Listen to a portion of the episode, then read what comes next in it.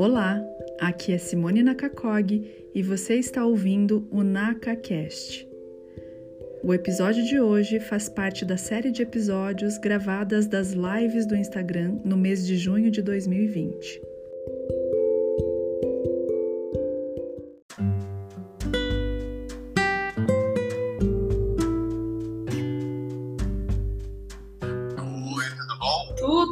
Ótimo, seja muito bem-vindo. Minha cachorra tá querendo conversar junto aqui, doutor. Ótimo. O que, que a gente faz? Ótimo. Deixa ela Então, vou esperar ela terminar de latir aqui, pronto. Dr. Cícero Kluppel, pediatra, homeopata, ele é o coordenador do ambulatório de dificuldades alimentares na infância, na criança, lá no Hospital de Clínicas. É na infância ou na criança, doutor? Dificuldades... É na criança, na criança. Uhum. Eu... Na verdade, esse ambulatório ele não tem um nome, ele é um ambulatório de dificuldades alimentares. E a gente pôs da criança só para diferenciar, porque a gente não faz o atendimento de é, é, algumas coisas mais graves, né? Anorexia e bulimia acaba indo para psiquiatria também. Isso uhum. é mais uhum. raro também. Entendi. Muito bem. Então, novamente eu agradeço pelo por ter aceitado o convite, né? Eu acho que é muito importante que a gente possa esclarecer para o maior número de pessoas sobre as dificuldades alimentares e que eu imagino que talvez possam até ser uma base para o desenvolvimento de alguns transtornos alimentares, né, doutor? Sim. É, então, eu não sei se o senhor gostaria de dizer alguma coisa para começar ou se eu já posso começar fazendo pergunta. Ah, eu estou bem feliz porque é um assunto que é, ele, é, ele não é bem é, conhecido é, por um pela, pela comunidade em geral, e pelos pediatras e por muita gente, e que é uma, complicado porque algumas crianças elas é, recebem rótulos e títulos de crianças enjoadas, crianças chatas, e tem que viver com isso quando na verdade é um problema. Uhum. Então eu, eu agradeço de poder estar divulgando isso aqui com você. Que bom que temos então o mesmo objetivo, né? Alcançar é. O esclarecimento a respeito desse assunto tão importante. E, e me diga, doutor, é, a pediatria, nesse sentido das dificuldades alimentares, vai colocar qual olhar sobre essas crianças que chegam até o consultório? O senhor também atende consultório, né? Principalmente. Uhum. É, veja, é, é assim Uh, a, a, dificuldade alimentar é um termo mais ou menos recente. Uhum. Né? Ele é um termo que foi criado e ele é um termo que é, abrange uma série de situações relacionadas ao, ao não comer. Né? Então, o, o, é, a pediatria, é, até pouco tempo, era muito setorizada. Então, a criança não comia, ela ia, ia para o nutrólogo, para o gastro, para o neuro, uh, às vezes para psicólogo, às vezes para nutricionista, às vezes para terapeuta ocupacional e às vezes para fora. Né? Cada profissional é, acaba é, olhando para essa criança de um jeito bastante peculiar, que é o jeito dele né, de olhar. Uhum. A, a, eu sou um pediatra que sou generalista, né, é, então a visão da pediatria é, generalista é uma visão que leva em conta a criança como um todo, né, no crescimento, no desenvolvimento na sua relação com o ambiente que ela, no primeiro momento, é a família. Uhum. Então, a, a, a, visão da pediatria é essa, é olhar para a criança como um todo e, e daí poder direcionar é, essa criança, se o pediatra não tiver condições de tratar, ele acaba funcionando para alguém que tenha é, essa habilidade. Às vezes ele identifica que o problema é, é, um, é, é psicossocial, ele vai para psicólogo. Às vezes identifica que é um problema orgânico, precisa de um gasto junto ou precisa de uma terapeuta ocupacional, né? Então, é, todos esses profissionais eles entram nesse nessa dança de tratar a dificuldade alimentar, porque cada caso é um caso. É, é, muito diferente uma criança de cada uma, sabe? É, é bem interessante isso. E em geral, os pais trazem a criança ou levam a criança até o senhor, né? Ou o que o senhor acaba observando lá no ambulatório do HC. Por qual motivo? Qual é a queixa principal? Bom, é, é, você pode me chamar de você, tá? Ah, então tá bom. Vou chamar de ah, você. Então, é, é assim, a queixa geralmente não é um ambulatório específico né? Lá os pais vão geralmente porque a criança não come. Então eles já vão, porque a gente é uma, o, o HC é um terciário, só chega nele quem é referendado. Então você precisa passar numa UPA, ou numa unidade básica de saúde, o pediatra que atende lá, ou o médico de família, ele avalia qual a necessidade de um especialista e daí manda para o nosso ambulatório. Uhum. Então, quando chega para mim ali no ambulatório, geralmente essa criança vem assim, é, ele não come. Às vezes há algumas confusões, né?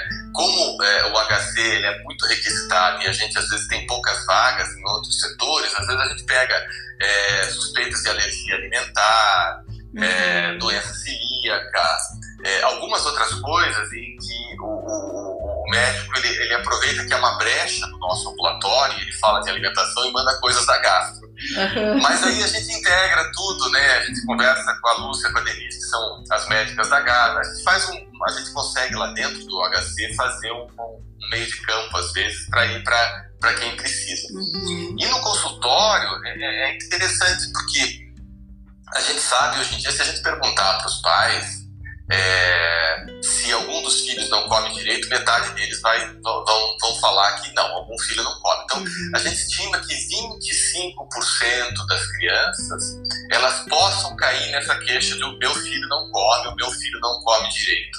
Né? Porque a dificuldade alimentar, é, ela, ela, ela abrange também a obesidade, né? o comer errado. Sim. Então, é, no consultório, e só que daí no consultório o que, que acontece? Às vezes a criança tem uma queixa de ou atraso de desenvolvimento, ou às vezes uma queixa orgânica de uma dor abdominal crônica, ou uma queixa aguda, mas sempre aparece a queixa que não está comendo. Uhum. É, é, uma, é uma.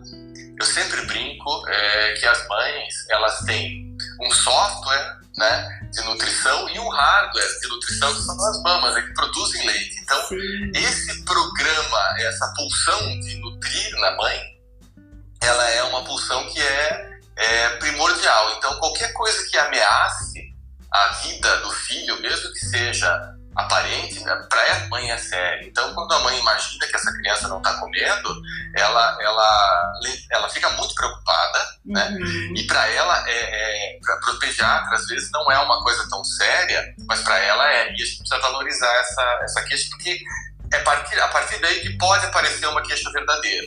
Sim, inclusive agora entrando um pouco na questão psicológica, né? Essas queixas acabam se tornando verdadeiras, mesmo não sendo. Psicologicamente, sim, elas podem se desenvolver sim, nesse sentido, sim, né? Sim. Uhum. É, a, a, gente vê é, é, trabalhos mostrando o seguinte: tem um trabalho bem interessante é, sobre piquita. Piquita é um termo antigo que fala da criança enjoada para comer, uma tradução mal feita, assim, uhum. e a gente não gosta muito de usar, mas assim, é aquela criança que é uma, a gente chama mais uh, propriamente, talvez hoje em dia, de um seletivo leve. Uhum. É aquela criança que escolhe muitos alimentos. Tem o seletivo grave, que é outra coisa. Mas no seletivo leve, é, essas crianças elas são tocadas pelas mães é, menos vezes de forma afetiva. Ou seja, quando a criança não come, essa preocupação da mãe é, gera na mãe é, algumas, algumas condutas, algumas preocupações. E essa mãe para de olhar para essa criança muitas vezes como um todo e passa a olhar para essa criança como um ser a ser alimentado. Uhum. Perde esse vínculo afetivo um pouco, então. Perde muito do vínculo, uhum. né? Muito do vínculo. Tanto que o que a gente procura passar no ambulatório, porque a, a função desse ambulatório é treinar os pediatras novos, né, os residentes em pediatria, a lidar com isso, que é uma coisa que não tem. Uhum. Eu fui aprender é, batendo a cabeça, né? E hoje em dia, até onde eu sei, no Brasil, existem dois ambulatórios desse tipo. Né? Olha né? só. Uhum. É, lá em São Paulo, o ambulatório do Dr. Mauro Fisber, da, da, da, da, Patrícia, que é uma nutricionista também, que, é, que é vinculado ao Hospital Sabará, é o PENSE, né? É, e o nosso ambulatório? E o nosso ambulatório é o único que atende SUS. Então, uhum. é, apesar de serem dois, primeiro ser o do Dr. Mauro, eu, eu, eu fico orgulhoso de falar que o nosso é único, né? É o único que atende SUS. Que bacana! E é importantíssimo que isso aconteça, né, doutor? É, formar esses novos médicos, esses novos pediatras, para ter esse olhar mais apurado nessa questão, né? Eu acredito muito que ali na infância, ali na criança, que tudo começa. Tem uma grande chance de, de, eu não sei se isso está certo ou não, mas o senhor pode me corrigir, você pode me corrigir ou me orientar nesse sentido, né? Que de repente a, a, a essas influências afetivas, alimentares, a forma como a família coloca a alimentação para a criança pode influenciar no desenvolvimento dos transtornos alimentares também, né? Sim. É, a gente não sabe muito bem até que ponto. Quando a gente fala em transtorno alimentar, a gente pensa, em primeiro lugar, né, na anorexia nervosa e na bulimia. Sim. É, esses transtornos são bem mais raros, né? E é, numa visão um pouco mais é, é, no, no, viés psicanalítico, alguns autores dizem que é uma questão é, da relação, da relação com os outros. Então, como a comida é um ato relacional, essas pessoas que têm é, é, anorexia e bulimia verdadeiras, né, que existem algumas formas não, não muito clássicas assim, é possível, né, a gente nunca generaliza, não, não, faz, não gosta muito de diagnóstico, que elas tenham um problema na relação. Né? Uhum. Então, a gente não sabe muito bem até que ponto a dificuldade alimentar da infância é, leve para um, uma de, desses transtornos. Porque a gente vê que é muito comum. A gente tem muita, muita, muita criança com dificuldade alimentar. Mas o DSM-5, que é outra coisa controversa, né? Os psicólogos odeiam, né? E os pediatras até, eles até, eu particularmente não uso o DSM-5, mas às vezes ele é, ele é legal para você poder fazer trabalho, né? Então, para quem faz academia, é, ali você tem, ó, esse aqui tem. Mas o DSM-5 é, dá para todo mundo se encaixar em alguma coisa ali sempre. dentro, né? E depois você mexe A gente né? tem sempre algum transtorno então, ali.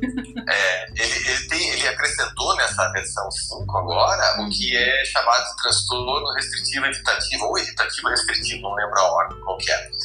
Ali ele descreve aquela criança, é, de certa forma, que tem a dificuldade alimentar. E o mais legal do, do, desse conceito novo do DSM-5 porque o DSM-5 ele coloca aqueles critérios para diagnóstico e os critérios de exclusão, né? Eu não vou lembrar de uhum. cabeça agora, mas o que eu achei mais legal ali atualmente é que ele coloca, e isso é uma coisa que a gente trabalha, que uhum. nos critérios ali é, que pode é, haver, que não é necessário que haja o sofrimento nutricional dessa criança. Uhum. Que pode haver o sofrimento psicossocial. Então a gente observa isso. Uhum. As crianças com dificuldades alimentares, elas sofrem é, na maioria delas, a maioria delas está no peso legal, tá, não fica doente, as, algumas estão até obesas, mas há um sofrimento psicossocial.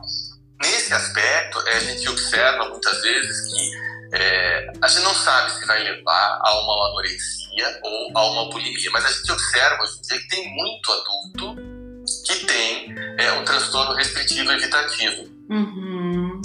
E a restrição alimentar ela vai causar é, basicamente duas coisas, né? Ou uma alteração nutricional, que pode ser para mais ou para menos, né? Ele pode fazer deficiência é, seletiva de alguns minerais, algumas vitaminas, né? Ou ele pode dar preferência para alimentos não saudáveis e desenvolver é, sobrepeso e obesidade, ou então as doenças degenerativas, né, crônicas degenerativas não transmissíveis, arteriosclerose, uhum. hipertensão, tudo isso. E outra coisa, a gente vê que os adultos sofrem. É, quando a gente conversa no consultório, é, e eu, eu converso tanto com as mães, os acompanhantes das crianças, como com os residentes e os médicos que acabam uh, indo até o ambulatório para acompanhar. E sempre tem uma história mais ou menos assim. É, quando eu era pequeno, acontecia isso. Até hoje eu não consigo comer tal coisa, até hoje eu não consigo é, comer verdura. Eu, quando vejo o meu prato ali, eu tenho que comer até o fim, senão eu não consigo deixar no prato. Né? As pessoas elas esquecem das suas sensações internas de fome e saciedade e e tem que limpar o prato, é, é clássico, né? Uhum. Uh, a minha, eu, por exemplo, eu, eu, eu, tenho dificuldade em deixar alguma coisa no prato, então se eu estiver satisfeito e tiver uma colherada, eu acabo comendo, porque a gente, a minha geração principalmente foi criada com aquela coisa de tá cheio, cheio de gente passando fome, não tem comer até fim. Né? Eu, eu, também tenho essa característica, não deixo é, sobrar. Não deixo no prato, né? É, então, é, cai naquilo que a gente conhece da competência alimentar, que vai desde preparar o prato, né? Uhum. Porque a questão também não é deixar no prato, a gente deixa no prato, ou não quer jogar fora para não desperdiçar, até come um pouco a mais. Mas a preparação do prato, ela às vezes ela já é feita é, é um pouco a mais, assim, do que a gente gostaria de comer realmente. Sim, porque tudo bem então, deixar, é, não deixar no prato, desde que a quantidade seja adequada para que, que você fique suficientemente nutrido Sim. ali, né? Naquela é, refeição. Claro. Então, é, é, eu gosto muito desse tema das dificuldades alimentares, porque ele é um tema muito abrangente. Ele entra, toda a pediatria entra ali quando a gente pega uma criança com dificuldade alimentar. Então, é bem uhum. interessante, sabe? E, e, existe uma grande dificuldade, eu imagino, é, na tratativa dos os pais e no convencimento dessa forma de alimentar mais é, mindfulness, né? De, de estar atento, de, de, colocar no prato aquilo que a criança precisa, de estar atento também à fome que a criança sente. Existe uma dificuldade grande? Qual que é a tratativa com os pais, do, doutor?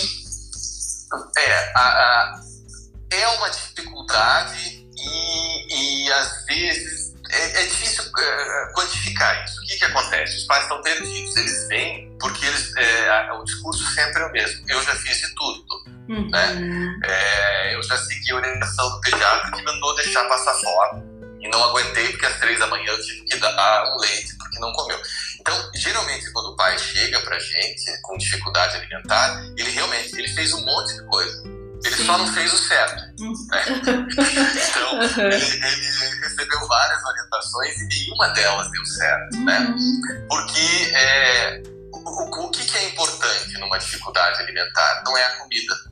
Uhum. Isso, é, alguns nutricionistas assim que estão mais afastados do tema é, já, já me, me falar, não, não concordo com o jeito que você trata. Depois que eles veem o jeito que a gente trata, eles começam a, a, a, gostar. Porque a gente não, não se importa, num primeiro momento, desde que não seja uma situação grave, com o que essa criança come. É mais uhum. como ela come, é a relação que ela estabelece com a comida e com a família. Uhum. Então, quando a gente faz uma abordagem com os pais, a gente precisa ser muito cuidadoso, porque é, esses pais estão estressados, é, eles não conseguem enxergar o que realmente está acontecendo e é, é, muitas vezes eles vêm em busca de algo milagroso, né? Uhum. É, e não existe. Então, há, os pais eles precisam fazer uma mudança no jeito de lidar com essa criança. E, e você sabe que mudar o jeito de lidar com as coisas é um trabalho é, é uma das partes é, é uma das partes mais difíceis, né? Não é, é impossível, mas então, é difícil. Não, não é, é, difícil. Então, é, é, eu, e a gente sempre tem, é muito legal, a gente acaba vendo que acontece, coisas muito semelhantes nos atendimentos, né? Uhum. A gente faz a primeira, chega, recebe os pais, acolhe, faz a consulta, faz o atendimento, eles saem muito felizes e animadíssimos para fazer as mudanças, né? Daí eles voltam na reconsulta, né? É, muito felizes que a criança está comendo Uhum. E daí a gente passa um pouquinho mais, pede para voltar em 30 ou 40 dias, e daí eles vêm com um discurso assim: voltou tudo a estaca zero. Oh, meu né? Deus. Uhum. Porque é, é, muito difícil manter uma, uma, uma, atitude diante da comida com a qual eles não estavam acostumados, né? E, e, e, só que eles percebem que eles fazem uma mudança, há uma mudança na criança e na sua reação. Mas daí eles se frustram porque as coisas voltam ao que era antes. Né? Uhum. E daí a gente tem que mostrar para eles que não voltou a estaca zero, voltou é, um, é, level 2, level 3, assim, tipo videogame, né? Então, algum ganho sempre tem. Algum né? ganho sempre tem. E daí aos pouquinhos, depois da terceira consulta, as coisas vão, vão andando melhor. Mas é, é, é eu, eu, percebo um sofrimento muito grande é, é, nos pais, né? essa expectativa com, que os filhos comam. Às vezes não há problema e eles estão sofrendo. E isso faz com que a criança sofra também. Uhum. E, e, essa exigência ou desespero né, dos pais, talvez não seja nem uma exigência, mas esse desespero por já ter tentado muitas coisas e de repente começa a funcionar e, e por um tempo, depois dá um passo atrás, mas não totalmente atrás. É, essa é a parte mais trabalhosa. Qual é a dificuldade que, em, em linhas gerais, os pais comentam? é na forma que eles precisam fazer a mudança ou em relação à criança? É, é, as duas coisas, na verdade, porque assim, a criança só muda se os pais mudarem.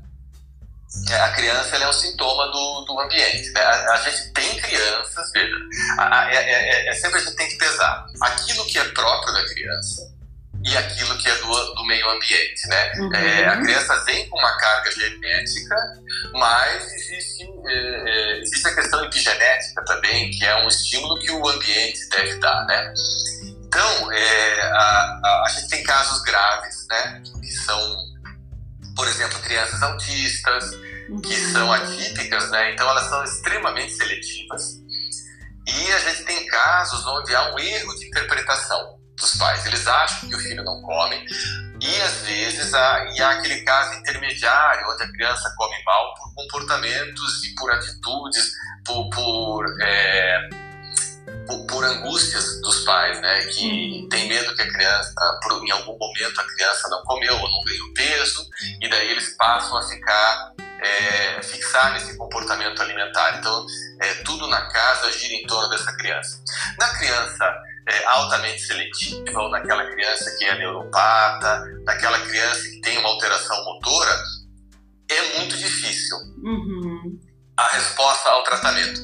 Mas, por um lado, a gente acaba engajando outros profissionais e os pais, de certa forma, eles se aliviam porque tem um diagnóstico, né? Essa criança, ela é seletiva porque ela é autista, é autística, né? Então, é, é, é, uma, é sempre uma, uma coisa muito complicada.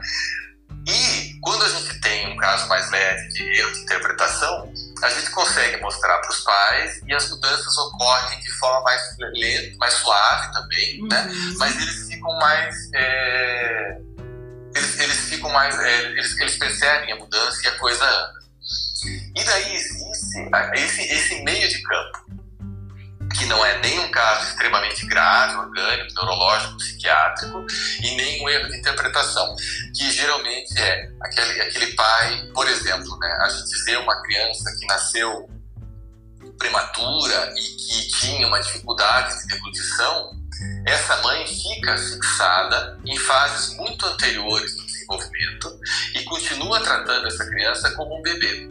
Então, é uma criança que às vezes está com dois anos é, e a mãe lida com ela com dois anos, leva para a escolinha, conversa, mas assim, a angústia materna está lá atrás ainda, uhum. relacionada àquele momento que ficou fixado lá, daquele período que o, o Winnicott chamava de preocupação materna primária. Algumas mães não conseguem sair desse período. Uhum.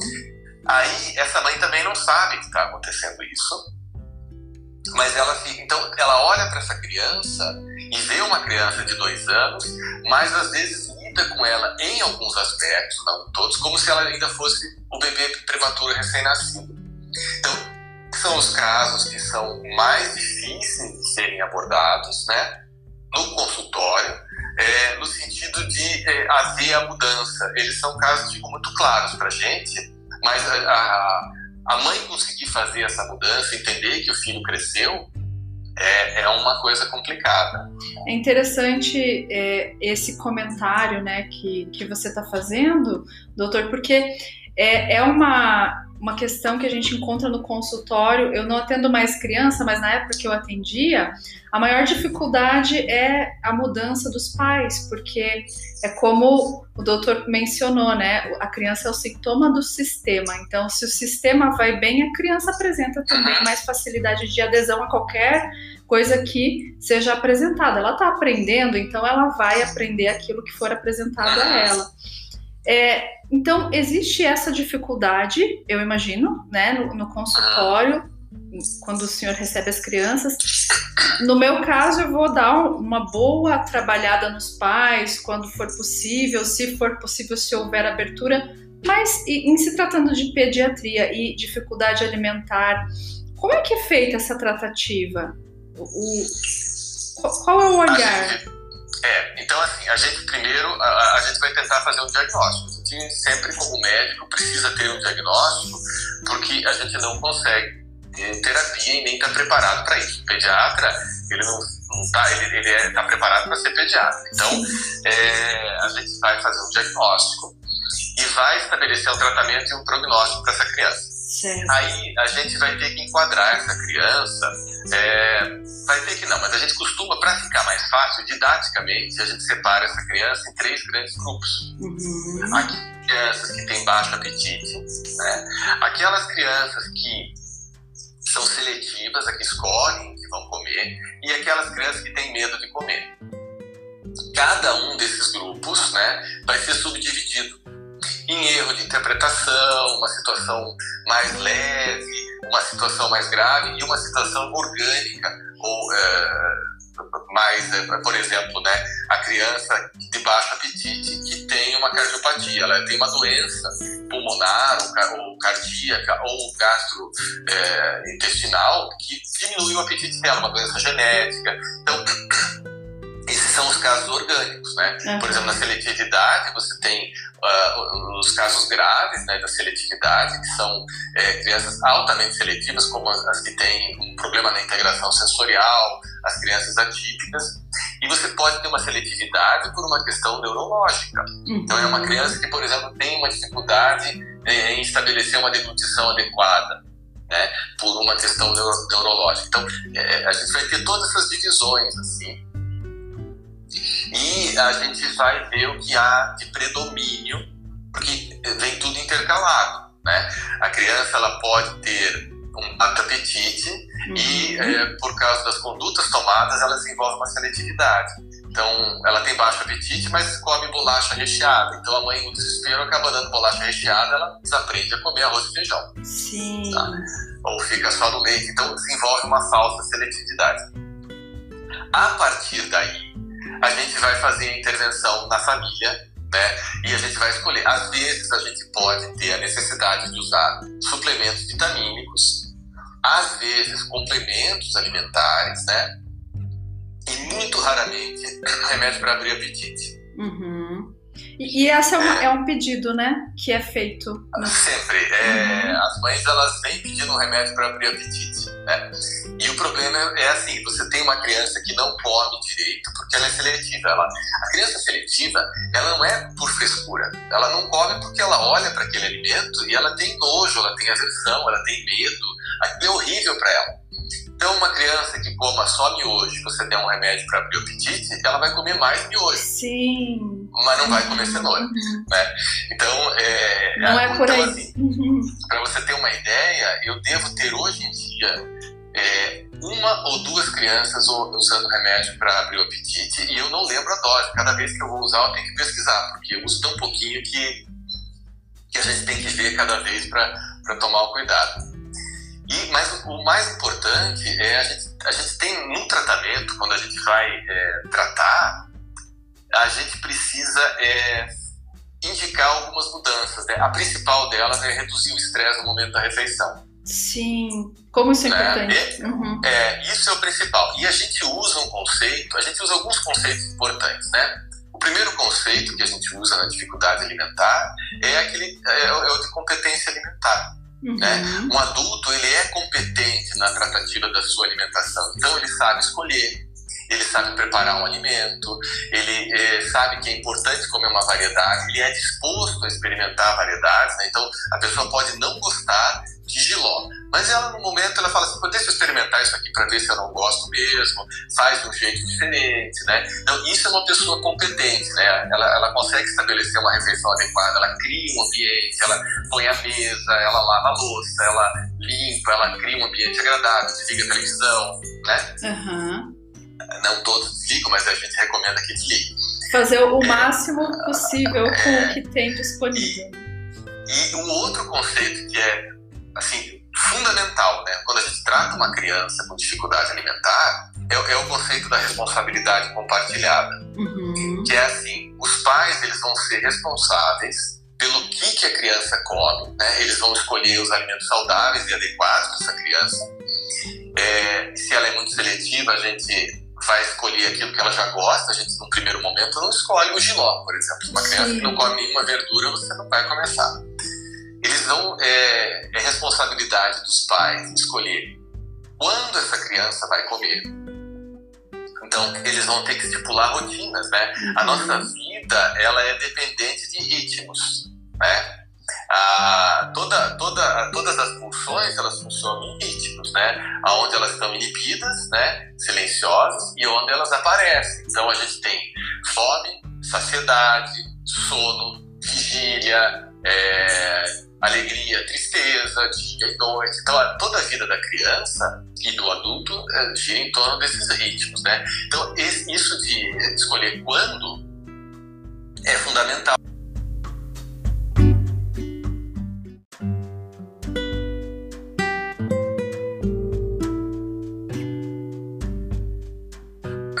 Cada meia hora tá comendo uma fruta, um pedacinho de alguma coisa ou tomando um leite. E ela não vai ter um ritmo alimentar, vai perceber a, a dica de fome e nem de saciedade. E a terceira responsabilidade importante dos pais é como.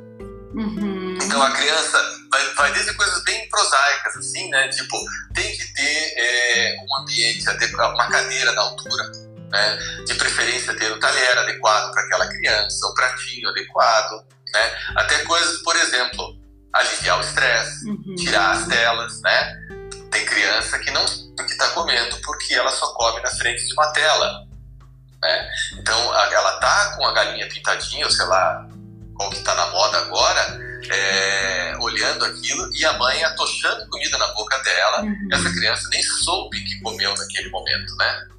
Aí começa a perda da percepção alimentar, né?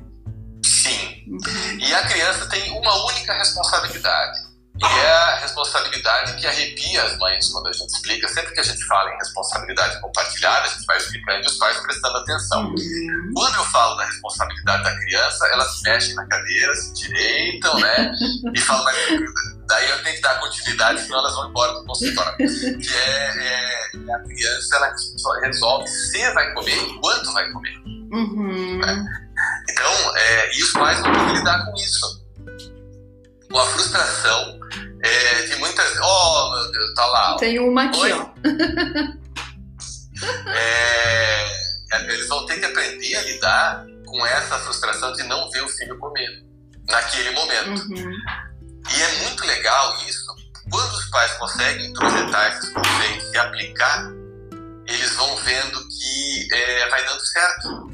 Uhum. É, é muito interessante que quando os pais empoderam disso, eles, eles se colocam na posição adequada, colocam a criança na posição adequada, as coisas vão acontecendo sem muita. Ué, parece que deu certo, não sei porquê, mas deu certo. De repente começou a comer. Uhum. Né? É, daí me manda foto da criança fazendo bolo, ah, né? comendo bacana. a comidinha, né? Então, isso é o fundamental. Uhum. Porque nós ah. adultos é que somos responsáveis por apresentar, né, esse mundo à criança mesmo. Se for apresentado Sim. dessa forma, vai funcionar. Vai funcionar, uhum. vai funcionar.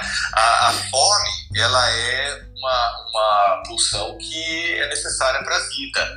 Então, ela, ela não se sublima, ela não para, essa energia da fome não parte para outro lugar. Uhum. Ela vai ficar focada ali. Mas as outras coisas relacionadas à alimentação, é, o prazer, né, a, a oralidade, a, a, questão relacionada às relações todas, elas são uh, pulsões que podem derivar, elas podem desviar a energia.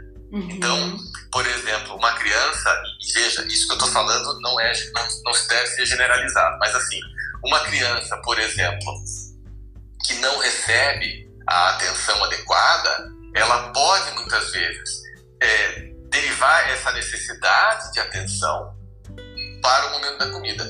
Então ela pode ser rebelde, ela pode comer demais, ela pode comer de menos, ela pode ter crise de birra no momento daquela comida, uhum. porque é, ela precisa dessa atenção. E para ela, é, ela, ela não tem uma discriminação se a atenção é positiva ou negativa, ela quer a atenção. Ela precisa ser é vista, né? De alguma forma ela precisa ser Sim. vista e de repente ali ela encontrou essa atenção que ela é, precisa. É, isso, isso é, é, bastante, o que eu falei é bastante genérico, assim, não se aplica a todo mundo, uhum. né?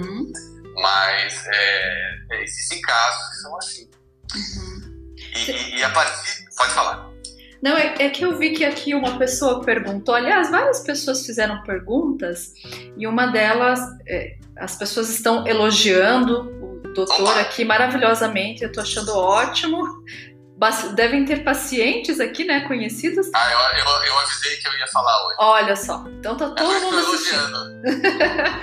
e, e, tem algumas mães aqui comentando que os filhos é, têm dificuldade para comer na idade de um, dois anos. Um comia e agora não come mais, só, só mama. E tem outra pessoa perguntando como lidar com a obesidade infantil também. Então, de é. repente Veja, então assim, quanto à questão da criança, é muito comum esse, isso aqui, ah, até tal idade comia até brócolis, né? Passa de uma idade, a criança começa, isso é muito comum, é, é, um, é um, padrão que já foi descrito, é, é a criança que entra numa fase de é, descoberta do mundo, onde ela passa a se autoalimentar e ela tem autonomia. Então, ela tem autonomia sair correndo. Né? É, são crianças que preferem, às vezes, é, alguns casos são crianças que preferem brincar do que comer. Então aquela mãe anda com o prato atrás. Outra situação é assim, por volta dos dois anos, acontece um fenômeno chamado neofobia alimentar.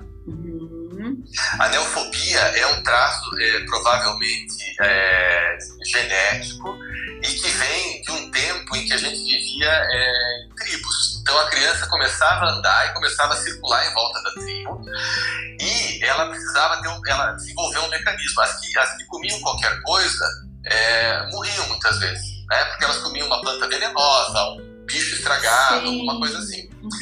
As que, as que, que aprender, que, que tinham um traço genético para evitar esses, esses alimentos, sobreviveram. Isso ficou na gente, né?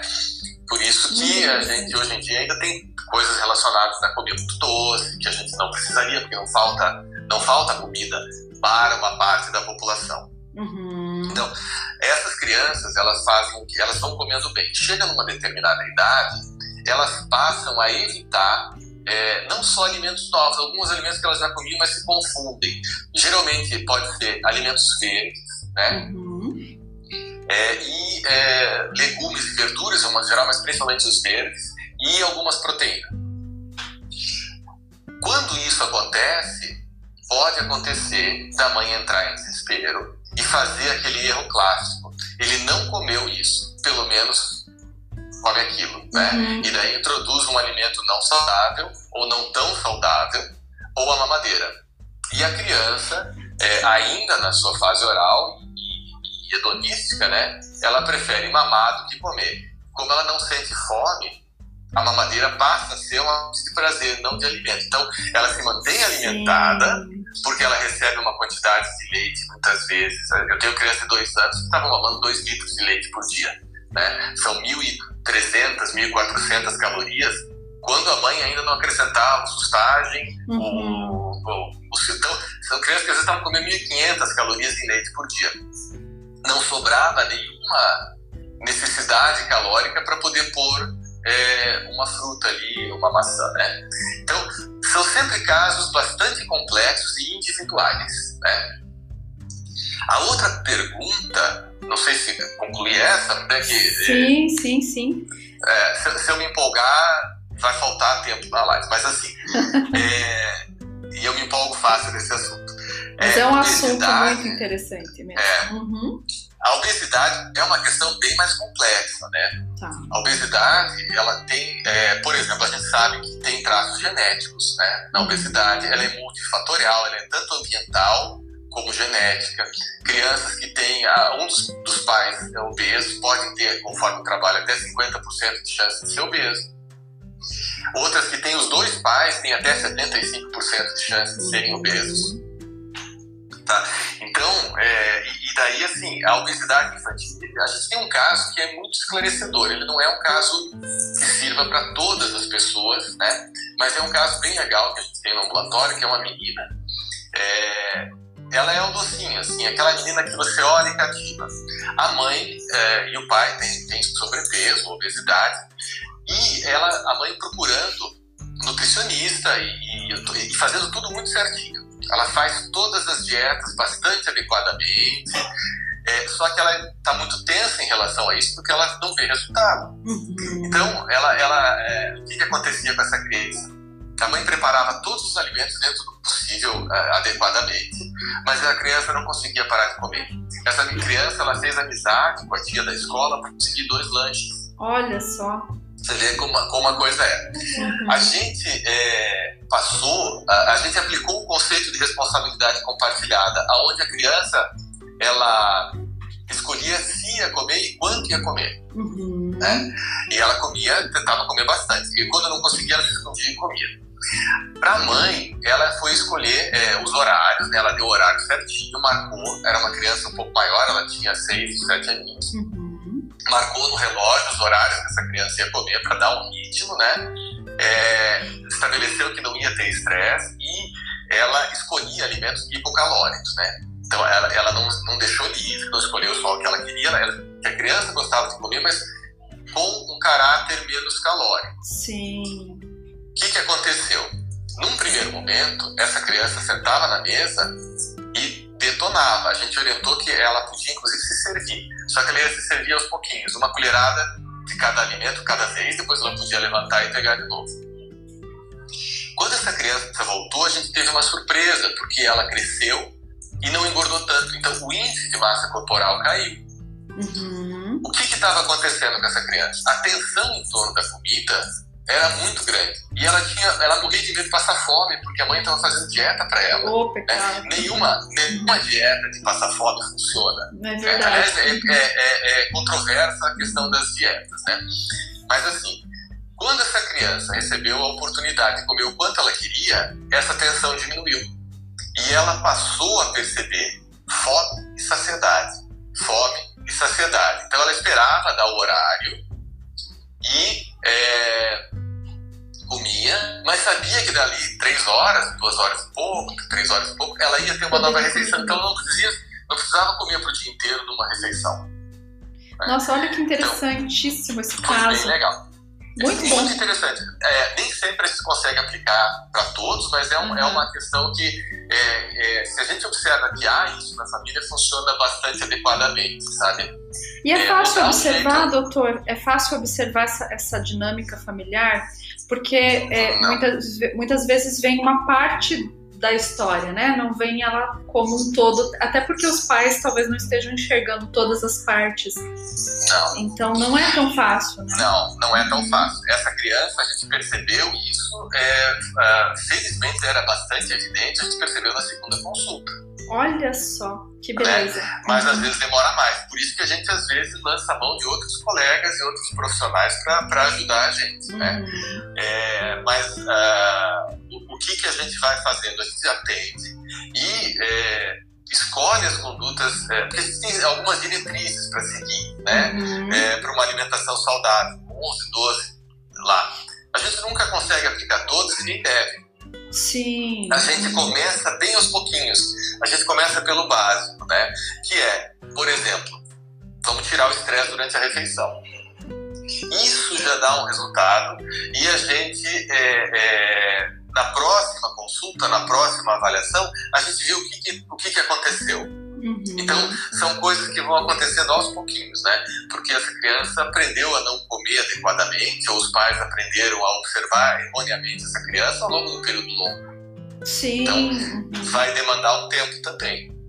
E, e, e o ideal, né, a, a, parte interessante e bonita da, da, responsabilidade compartilhada, talvez seja que funcione perfeitamente 100%, mas como o, você está explicando, nem sempre é possível aplicar tudo. E não. existe um conceito de redução de danos? Eu vou fazer aquilo que eu posso fazer ou não? O, o ideal é começar sim. de pouquinho mesmo? Sim, sim. A gente, a gente, a gente tenta. Veja, o começar de pouquinho para mim já é uma tentativa de redução de danos, né? Sim. Porque a gente vai ter que observar essa família, né?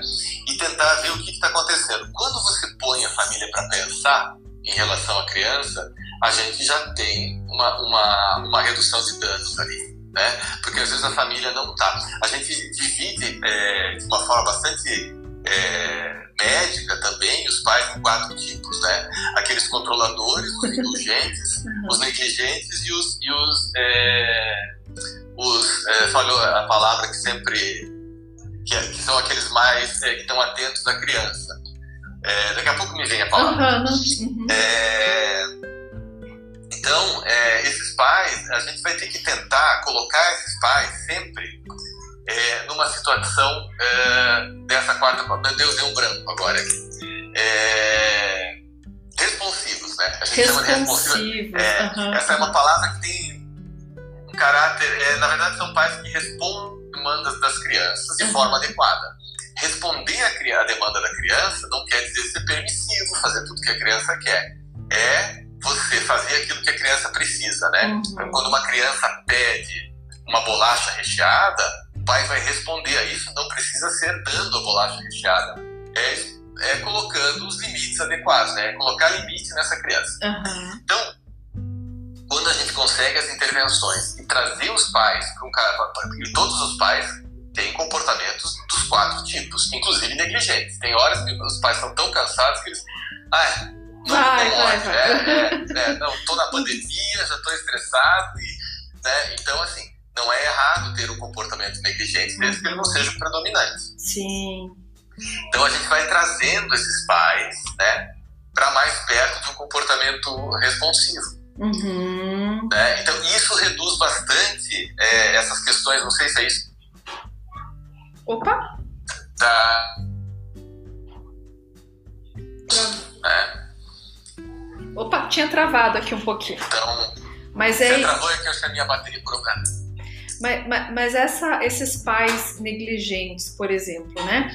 Eu imagino que os negligentes clássicos procurem menos é, ajuda. Não, os negligentes clássicos não procuram. Uhum. É, é, algum, é alguma, algum pedacinho negligente que ele, ele apresenta. Isso, é um pedacinho. Veja, a gente tem assim, o negligente clássico ele não procura. Uhum. Essa criança ela vai ser atendida pela negligência num serviço de saúde. Né? Então é uma criança Entendi. em vulnerabilidade. Uhum. Ah, ah, aí existe uma outra questão daí que é muito comum hoje em dia e que, que são os negligentes que são terceirizadores. Sim. É uma uhum. forma de negligência onde é os pais passam para outras pessoas né, a responsabilidade. Então, é a babá né, que, que anda o dia inteiro atrás daquela família, cuidando do filho. É, veja, não, é, não há erro em ter babá, os pais trabalham, precisam muitas vezes, né? Mas a gente vê que em alguns momentos, é, por exemplo, tem famílias onde eles é, ordenam a babá que alimente a criança antes deles chegarem em casa para eles não se incomodarem. Isso é uma forma de terceirização, é um Sim, tipo de negligência. É, é verdade. É. E, é uma, e, é uma, e é difícil daí a gente lidar com esse tipo de pai, né? Esses pais, eles tendem a, a, a otorgar o cuidado para a escola, eles otorgam inclusive para o pediatra, você tem que dar um jeito nisso. Sim. Então é difícil que eles se engajem no tratamento também, né? É, são questões muito complexas de uhum. lidar nessa, nessa questão se existe até uma, uma babá ou uma figura adulta ali que cuide realmente dessa criança no lugar desses pais, talvez dá para fazer o vínculo com essa figura, né? Sim, é o que a gente De repente introduzir nesse né? sentido. Ah, às vezes essa criança, essa figura, essa babá é que mantém essa saúde da criança. Sim. Né?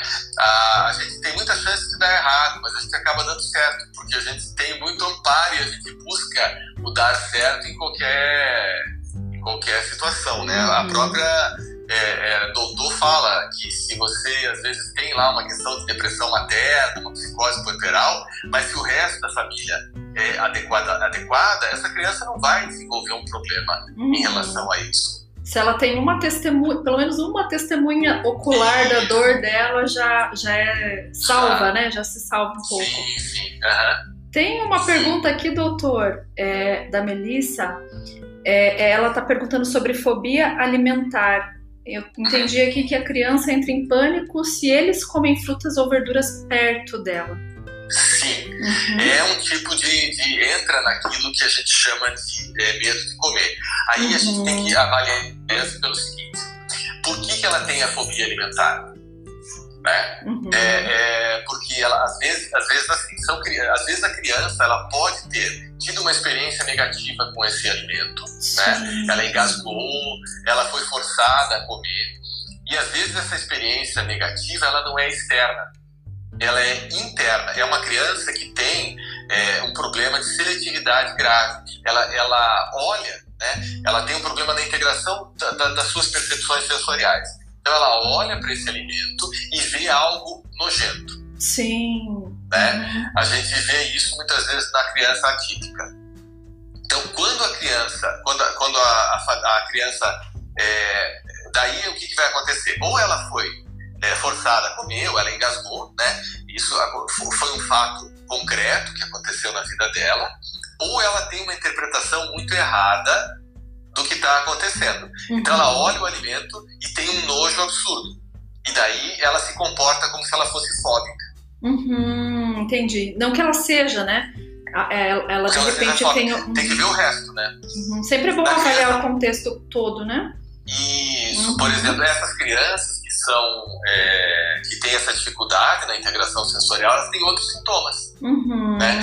São crianças, por exemplo, que não pisam na areia, que não não lidam bem com a roupa. São crianças, muitas vezes, é, por exemplo, quando, quando, o estímulo vestibular, né, aquilo que dá o equilíbrio para a criança, ele é precário, são, essas crianças não conseguem parar quietas. Uhum. Porque como esse estímulo é necessário, elas fazem o quê? Elas pulam o tempo todo. Então elas estão pulando porque elas precisam de um tipo de estímulo, né? Então, e, mas, e daí esse, essa integração com os outros estímulos pode... É, é uma parte complexa que eu não domino bem, né? Porque isso, quem, quem, é, quem vai ver são as terapeutas ocupacionais, para quem ele acaba encaminhando, né? Uhum. Mas são crianças que às vezes elas têm questões relacionadas ao tato, né? Porque, Sim. veja, a questão vestibular é muito relacionada à própria percepção, que é a percepção do, do, do da posição e do movimento. Né? O, o vestibular percebe o, o, movimento. A própria, percepção, a própria percepção percebe o nosso corpo e ela está relacionada ao tato. E o tato faz parte da percepção do alimento também, né? Uhum. Junto com o paladar. Quer dizer, é tudo meio embolado, assim, mas há como tratar isso, sabe? Uhum. E é interessante porque é, o doutor está falando bastante dessa questão da, é, é, da percepção que a criança tem do alimento, sensorialmente falando, e eu recebo no consultório, volta e meia, né, adultos que têm uma hipersensibilidade para textura de, de alimento. E essa hipersensibilidade, ela também é emocional. Mas eu imagino que, que deva ter se desenvolvido, e eles relatam que na infância isso já existia, mas por algum motivo isso não foi percebido, né? Porque parece, ah, é mimimi, é criança fresca. Isso, isso é uma coisa muito interessante que você falou, assim. É, eu tenho uma dificuldade muito grande em separar o que é orgânico e o que é emocional. Parece que está né? sempre muito Porque, juntinho. É, né? quando, quando você dá uma topada numa pedra, você vai ter uma reação emocional muito peculiar. Alguns vão falar um palavrão, outros vão falar, meu Deus, outra vez, por que, que eu que estou topando sempre com a pedra, né? Então, é, e da mesma forma que às vezes você passa por períodos de tensão muito grande e desenvolve uma doença orgânica, uma úlcera, alguma coisa assim, Sim. né? Então, e, esses adultos que têm isso, às vezes eles têm uma questão de integração sensorial. Eles não conseguem lidar adequadamente com esses inputs sensoriais. Uhum. E daí o legal é isso mesmo, é você fazer é, o meio de campo, fazer o tratamento é, é, psicoterápico com ele e ter uma abordagem é, com alguém que lide com essa questão sensorial, uma TO, por exemplo, algumas fonoaudiólogas fazem isso. Né? Aí você vai juntando de um lado e de outro e você consegue uma resposta bem mais adequada. Como é importante esse trabalho multidisciplinar, né? Interdisciplinar, porque é, se, se, o ser humano puder ser visto, né? Se a criança puder ser vista dessa forma, integralizada, ela vai funcionar muito melhor. A muito família melhor, também, né? A gente, uhum. também. A gente não tem como separar né, as coisas, ou é, por isso que a tendência hoje em dia, é, há uma tendência muito grande dentro da medicina em setorizar, né? Por questões técnicas financeiras, a gente não consegue aprender tudo. Uhum. Mas é, tem, tem um, um, um gastroenterologista, Kerner, que ele diz assim, é, que a dificuldade alimentar preferentemente tem que ser atendida por um generalista. Uhum. Né? Porque ele vai ver como um todo. Né? Ele vai é, conseguir é, olhar aquela criança como um todo e, e colocar né, é, na mão de quem for preciso para continuar e dar aquela atenção e servir como âncora. Né? Então, é, é, é, a criança é é um, ser complexo como qualquer ser humano, né? só que ele tem uma diferença, ele está em formação. E o que acontecer nesses primeiros mil dias de vida, inclusive pouco depois, né, vai ser o que vai ser essa criança o resto da vida. Sim é, é o chão de fábrica, né? Depois vai evoluir para é. o, o resultado da produção vai ser a partir desse chão de fábrica. Vai ser a partir daí, né? Então é, a gente fala muitas vezes, não, ela está ganhando peso, ela está bem, está nutrida, uhum. mas quando a gente melhora essa relação dessa criança com a família e com o alimento, a gente pode estar tá prevenindo um monte de coisa. Primeiro, a gente pode estar tá prevenindo assim, ela está indo bem, mas ela tem uma dieta inadequada, onde ela come muito, muita gordura ou muito açúcar. A gente está prevenindo que ela não tenha uma doença crônica é, degenerativa não transmissível com 45, 50 anos. Então esse colesterol vai ficar melhor lá na frente, a gente sabe isso. Mas a gente previne também que ela seja um grande neurótico. Ela vai ser um neurótico normal, como a gente, assim sabe? Sem muito. É, com, com, os nossos estresses, com as nossas angústias, mas é, vai ter um sofrimento um pouco menor do que ela teria. Sim. Do que se ela não tivesse recebido uma atenção mais adequada nesse momento, né? Uhum. Doutor, eu tô assim encantadíssima com teu conhecimento. Ah. Por mim eu queria conversar aqui horas, mas nós estamos com quase finalizando aqui o nosso tempo. Pena que é uma hora só, né, de live. É. a Melissa tá agradecendo aqui porque ela já fez avaliação com TO. É, não precisava de intervenção sensorial, talvez psicólogo. É, manda uma mensagem para mim, Melissa, que a gente pode conversar a respeito. Eu posso te indicar colegas que trabalhem com criança e de repente posso te ajudar com alguma questão, né? Mas, doutor, eu gostaria então, assim, é, agradecer demais, mas de coração mesmo, pelo, por ter aceitado o convite, por trazer é, tanto conhecimento importante para todos nós. Eu fiquei, agora eu já quero levar minha filha para tratar com o senhor. Tô... Porque eu já, já gostei da, da tua explanação de todo esse contexto familiar, da importância, né? E eu fico muito feliz que profissionais como você possam estar aqui esclarecendo e levando conhecimento a todos. Obrigada. Eu que agradeço a oportunidade. Eu acho que é importante as pessoas e os colegas todos a, a terem acesso a esse tipo de conhecimento. Uhum, muito obrigada. Obrigado. E obrigada a todos que estiveram aqui. Todo mundo está elogiando demais o, o doutor e, e, e, eu fico feliz de, de poder contar então com essa oportunidade. Obrigado. Uma excelente Obrigado. noite. E é isso, né, doutor? Quer falar mais alguma coisa? Não, eu só, só, só quero agradecer. Eu acho que é, eu tenho um problema de empolgação quando eu falo sobre dificuldades alimentares, né? Então vai longe mesmo, mas é, é um assunto que importante e que traz é, mais conforto para a família e para a criança, sabe? É, é, é, importante porque afeta muito as mães. E eu não sei se vai ter alguém que discorde comigo, mas que esse problema de se empolgar com, com o tema seja eterno, doutor, porque foi maravilhoso. Muito obrigada. Boa noite. Obrigado. Boa noite, até mais. Até, tchau. Tchau, tchau.